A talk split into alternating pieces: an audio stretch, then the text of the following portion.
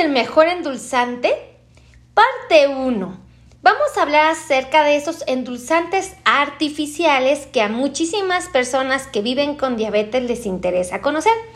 Y primero déjenme platicarles que tenemos que diferenciar entre tres conceptos básicos para poder entender qué es un endulzante y cómo podemos elegir el mejor. Lo primero que tenemos que saber es que existen tres palabras que nos pueden confundir a la hora de elegir un endulzante. El primero es azúcar. Tienen que saber que el azúcar es un carbohidrato que le va a aportar a tu alimento dulzura. No aporta nutrición y sí aporta calorías. Y estoy hablando del azúcar de mesa, particularmente para que les quede muy claro.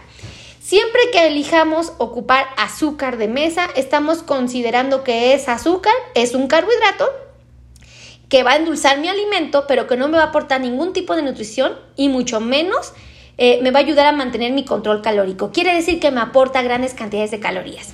Ahora, tenemos que definir y compararlo, eh, diferenciar, perdónenme, con un carbohidrato. El carbohidrato es un alimento nutritivo que te va a aportar energía. Fíjense la gran diferencia. Un carbohidrato es un alimento nutritivo que nos va a aportar energía. Y existen carbohidratos buenos y carbohidratos malos. Los carbohidratos malos son aquellos que son azúcares añadidos. Y estos vamos a encontrarlo mucho en los productos industrializados, es decir, en esas comidas tan atractivas que venden en los supermercados.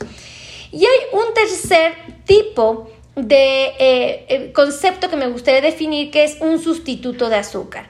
Es aquel elemento que nos va a sustituir el azúcar, ajá, con el cual vamos a endulzar nuestro alimento, pero que no nos va a aportar ningún tipo de caloría, que no va a aportar ningún tipo de carbohidrato, pero tampoco nos va a brindar nutrición. Entonces hay que tomar en cuenta esto para que eh, podamos determinar qué es lo que yo estoy buscando. Quiero un azúcar que me va a dar eh, eh, calorías, que no me va a nutrir y que va a endulzar mi comida y que, me, va a ser un carbohidrato, o quiero un carbohidrato que, me puede, que puede ser bueno, que puede ser malo, o quiero un sustituto de azúcar. Entonces, creo que es muy importante primero contemplar esos tres conceptos. Y bueno, algo que me gustaría resaltar es que la Organización Mundial de la Salud ha determinado que una persona jamás debe de consumir más de 25 gramos de carbohidrato durante el día, porque esto definitivamente no sería una buena opción para nuestra salud. Entonces vamos a tomar en cuenta esto para que ustedes sepan por qué muchos eh, nutriólogos o médicos llegan a sugerirle al paciente cuando tiene diabetes y quiere darse el gusto de comer algo dulce, pero que esta, esto dulce que va a comer no le vaya a aportar eh, como tal eh, calorías y que evidentemente no vaya a aumentar su glucosa. Y es cuando hacemos uso de los sustitutos de azúcar. Estos endulcorantes ajá, artificiales pueden engañar nuestro paladar y hacernos sentir que estamos comiendo algo eh, azucarado, ¿no? sin tener que consumirlo. Entonces, esto es muy importante y vamos a eh, aclarar esto. Existen muchas marcas, amigos, múltiples marcas que trabajan este tipo de eh, endulcorantes y tienen que saber que cada una ofrece cosas distintas y cada una tiene un sabor diferente. Por eso es que muchas veces cuando nosotros vamos al supermercado y decidimos comprar una marca u otro, algunas nos parece más atractiva a nuestro paladar y algunas otras no tanto.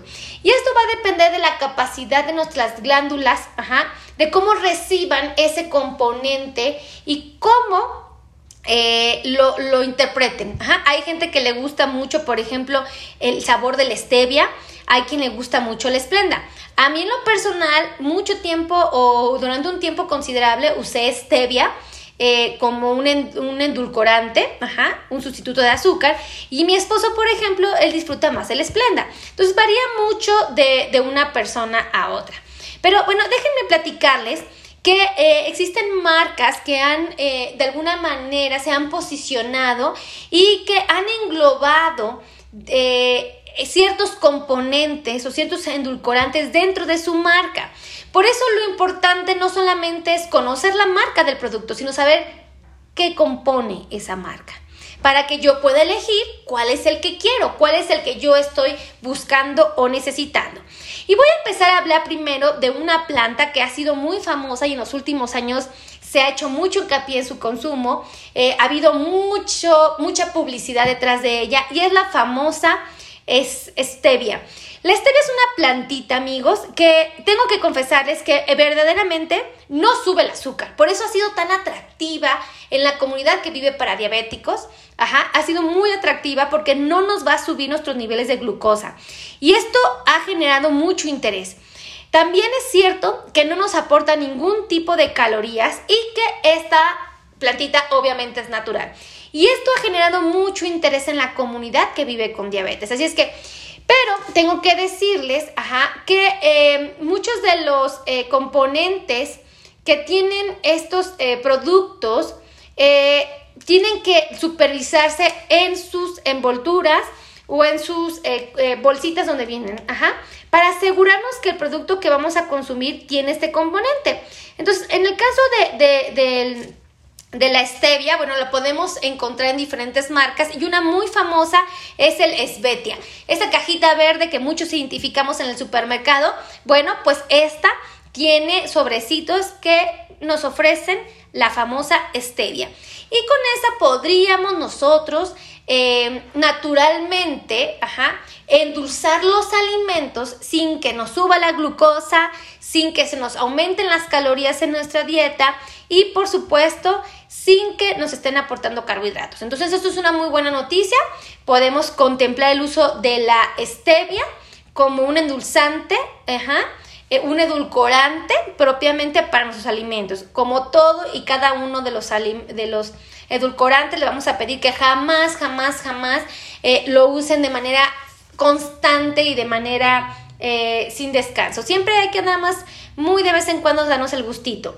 Ahora, existen otras marcas muy famosas como la famosa Splenda. La Splenda tiene un componente que es el que ustedes tienen que revisar en sus sobrecitos, que se llama sucralosa. Ajá. Eh, esta sucralosa, o sea, la Splenda tiene sucralosa. También es un endulzante. Ajá. Es un endulzante artificial y podría, eh, interesantemente, eh, no incrementar nuestros niveles de glucosa en sangre y tampoco estaría aportando calorías. Por eso es que mucha gente se inclina por estos endulzantes, ajá, eh, o estos edulcorantes, y es porque propiamente pues no incrementan los niveles de glucosa y no ah, incrementan los, las no aportan calorías. Evidentemente pues tampoco carbohidratos. Entonces deben de saber que la esplenda si ustedes compran Esplenda, cuando volteen su sobrecito van a ver que su componente es la sucralosa. Entonces, y tiene otros edulcorantes, ajá, que pueden estar en mismo de mismo de sobre, pero quizá el más relevante pueda ser la sucralosa. Ahora, existen eh, otros muy interesantes como otros componentes, es decir, dentro de cada sobrecito que ustedes compren de edulcorantes, hay otros que tienen su componente principal, la sacarosa. Este también es un endulzante artificial, amigos. Y lo encuentras en marcas como Splenda, en marcas como Stevia y Fruto del Monje. Entonces, tienen que saber esto porque si ustedes voltean el sobrecito van a encontrar a la famosa sacarosa. Y entonces ustedes tienen que saber, ajá, si es lo que están queriendo, o sea, si el sabor que, le está dejando ese sobrecito es el que ustedes estaban buscando, ¿ok? Esta, la sacarosa, forma parte de, los, de las listas de los ingredientes de las marcas más comerciales que existen por lo menos en México y muchas partes del mundo. Y también hay otros edulcorantes que tienen un componente que se llama gilitol.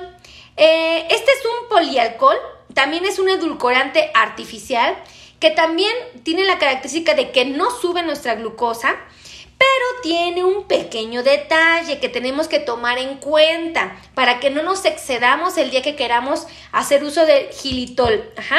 Bueno, ciertamente es que han hecho estudios científicos y han identificado que eh, el gilitol, ajá, eh, modifica nuestra flora gastrointestinal. Por eso es que están muy alertas cuando decidamos ocuparlo y no excedernos para que no nos vaya a dañar nuestra, nuestra flora gastrointestinal y rato andemos batallando. Evidentemente ha habido casos, hay pacientes que han tenido una respuesta donde tienen diarrea osmótica. Esto es porque lo comen en exceso y obviamente pues pueden tener este tipo de eventos y no son nada agradables. Y el gilitul van a ser muy comúnmente que ustedes lo encuentren en los dulces o en los chicles. Ajá, muchas de las etiquetas, muchos de estos, de estos, estos eh, dulces, van a ver que la etiqueta dice para diabéticos. Y bueno, es porque tiene este componente, gilitol, que no sube el azúcar tampoco, que tampoco aporta calorías, pero tiene este pequeño detalle. Entonces, hay que ser muy responsables a la hora de comerlo, no hay que excedernos.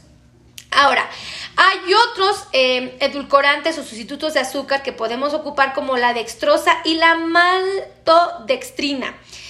Estos lo van a encontrar en productos light o aquellos que digan cero azúcar. Esto es muy importante que lo sepan. Es un almidón modificado y sí, eh, sí, em, eh, eh, algo muy interesante es que la dextrosa y la maltodextrina sí puede subir nuestro azúcar en la sangre y sí aporta calorías. Aunque no son muchas, pues son para considerarse y de esta manera, bueno, pues evitar que los productos que elijamos pues traigan esto para que no nos metan en líos, ¿ok? Y existen otros como el acesulfame K o el aspartame. Eso también forman parte de las grandes listas de los ingredientes de las marcas comerciales. Si ustedes voltean sus sobrecitos del edulcorante que ustedes hayan querido comprar, pues van a encontrar la dextrosa, la, van a encontrar la, el, lo que viene siendo el espartame, el hace sulfame K, o sea, van a encontrarlos. Y tengo que decirles que hay que ser muy responsables a la hora de elegir nuestros endulzantes artificiales.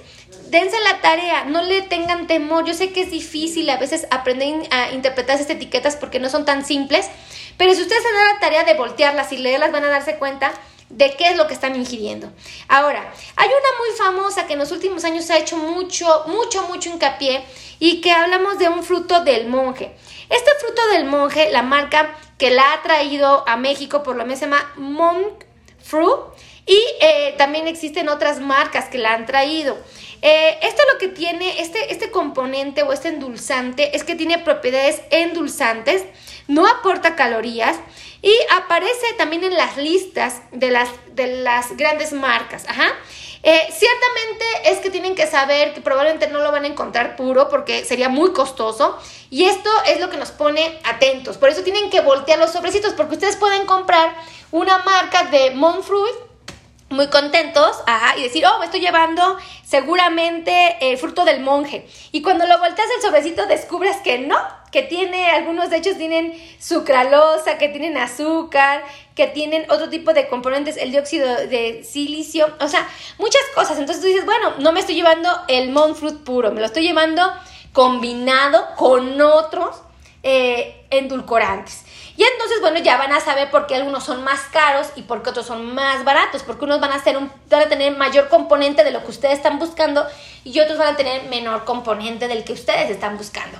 Y obviamente pues eso va a cambiar los precios. Ahora, chéquense bien las etiquetas. Todos los productos que ustedes compren light o cero van a descubrir que tienen estos componentes que les acabo de decir, ya sea que tengan stevia, que tengan sucralosa o que tengan sacarosa o que tengan gilitol o tengan dextrosa y la maltodextrina o acesulfame K o por supuesto aspartame. Entonces tienen que estar muy atentos para que ustedes sepan qué es lo que están ingiriendo y sobre todo pueden identificar por qué hay bebidas que les gustan más que otras y es seguramente porque ustedes se han inclinado más por el sabor de un, endulza, de un edulcorante que de otro. Así es que yo espero que esta información les haya servido y que haya sido de gran utilidad. Pero déjenme resaltar algo. ¿Por qué muchos médicos o nutriólogos no están a favor del uso de estos productos? Bueno, porque también ha habido estudios que dicen que si se comen en exceso podrían generarnos un poco de apetito o incrementar nuestro apetito. Y también es que algunos estudios han dicho que podrían dificultar nuestros controles de glucosa porque ponen a trabajar al organismo como si hubiéramos comido azúcar, a pesar de que no nos aporten calorías o carbohidratos, mucho menos actividades nutricionales. Entonces, van a poner a trabajar el organismo y pueden generar eh, la secreción de insulina y por supuesto pueden generar lo que es la resistencia a la insulina. Y por esa razón es que muchos llegamos a decirles a nuestros pacientes, bueno, se quieren dar el gusto de comer algo eh, endulzado sin que les dé sin que les modifique su glucosa plasmática, sin que les aporte calorías, sin que les dé carbohidratos, bueno, pueden usarlos como un elemento, como una estrategia para darse un gusto. Pero bueno, de manera muy responsable, de manera muy, muy, muy cautelosa, hacer uso de ellos para no someternos a situaciones que a rato puedan dificultar nuestro control de la glucosa. Entonces tómenlo en cuenta. Hay muchísimas marcas, dense la tarea de revisar cada una de ellas y se van a sorprender porque van a entender mucho, mucho de la problemática que implica elegir este tipo de productos. Así es que yo espero que les haya servido amigos. Muchísimas gracias. Que Dios los cuide, me los acompañe. Y por supuesto nos estamos viendo en la siguiente transmisión de podcast. Soy la doctora Melissa Tejeda y no me voy a despedir sin antes pedirles que por favor vayan a mi canal de YouTube, El Mundo del Diabético. Ahí van a encontrar cientos de videos, cientos de videos que van dirigidos justamente a ayudar a mis pacientes y a sus familiares a tomar las mejores decisiones para que puedan preservar la salud tanto de sus ojos como de sus riñones y de sus pies. Así es que nos estamos viendo en mi canal de YouTube. Suscríbanse a mi canal. Que Dios los bendiga y nos escuchamos pronto. Bye.